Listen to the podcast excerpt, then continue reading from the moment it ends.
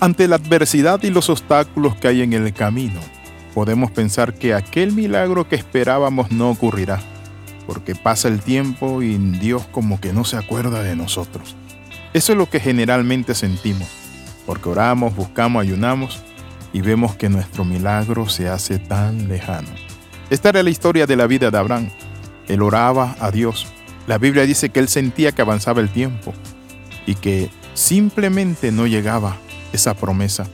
Y por eso le dice a Dios, Dios, por favor, dame un heredero, porque solo tengo este damaseno, es decir, un empleado de mi casa que me herede. ¿Sabías tú que Dios espera perseverancia en sus hijos? Pues perseverar es precisamente una evidencia de la fe. Es como Moisés quien se sostuvo como viendo al invisible y obtuvo esa gran victoria. La historia sagrada nos muestra que después de haber rescatado a su sobrino Lot, después de haber logrado una gran victoria contra los reyes que habían tomado cautivo a ese sobrino, y después de haber vencido una gran tentación en el cual el rey de Sodoma le ofreció riqueza, Abraham volvió a estar solo. Pero ya habían transcurrido 10 años desde que Dios le prometió una descendencia y una tierra. Él era ya de 85 años y aún vivía sin hijos y sin poseer todavía la tierra prometida.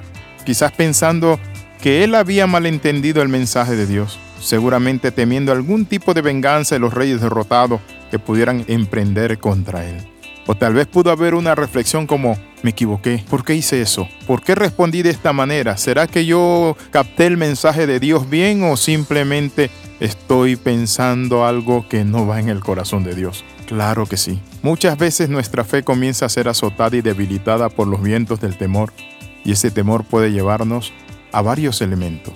Y lo primero es la desilusión, porque pensamos que no podremos llegar a donde queremos, que no será posible obtener lo que tanto anhelamos y por lo tanto nosotros muchas veces sentimos que todo se deshace en nuestras manos. Pero también hay otro aspecto y es la frustración. Al punto tal que decidimos abandonar la lucha, tiramos la toalla a medio camino y nos estamos allí en el camino desanimados, dispuestos a ver más que todo las adversidades, creyendo que es imposible. Hay otro elemento que también nos persigue y nos ataca y es la rendición. El temor nos hace sacar la bandera blanca de la rendición ante aquello que Pensamos que hasta allí hemos llegado, no más. Otro elemento, la equivocación. Es tan paralizante, puede llegar a ser el temor de pensar que nos confundimos y que tomamos decisiones equivocadas, pero también está el olvido. Pero lo más delicado que el temor hace en la vida del creyente es que le puede hacer olvidar las promesas divinas. Hoy quiero hablarte lo que Dios te dice. Dios te dice, no te desilusiones, ni te rindas, no te has equivocado, yo te llamé, ni te olvides de mis promesas porque vas a lograr y vas a alcanzar. Por eso Dios le dice, no temas, porque tu galardón será sobremaneramente grande. Génesis 15, 1 dice, después de estas cosas vino la palabra de Jehová a Abraham, y dice la Biblia que vino esa palabra en visión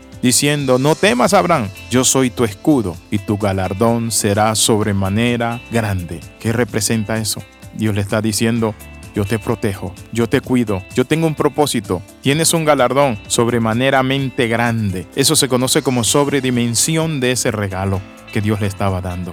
Yo no sé si tú estás pasando un momento difícil de prueba, de lucha, si la promesa de Dios tú sientes que no llega a tu vida. Sabes que el Padre te dice, yo estoy contigo todos los días hasta el fin del mundo.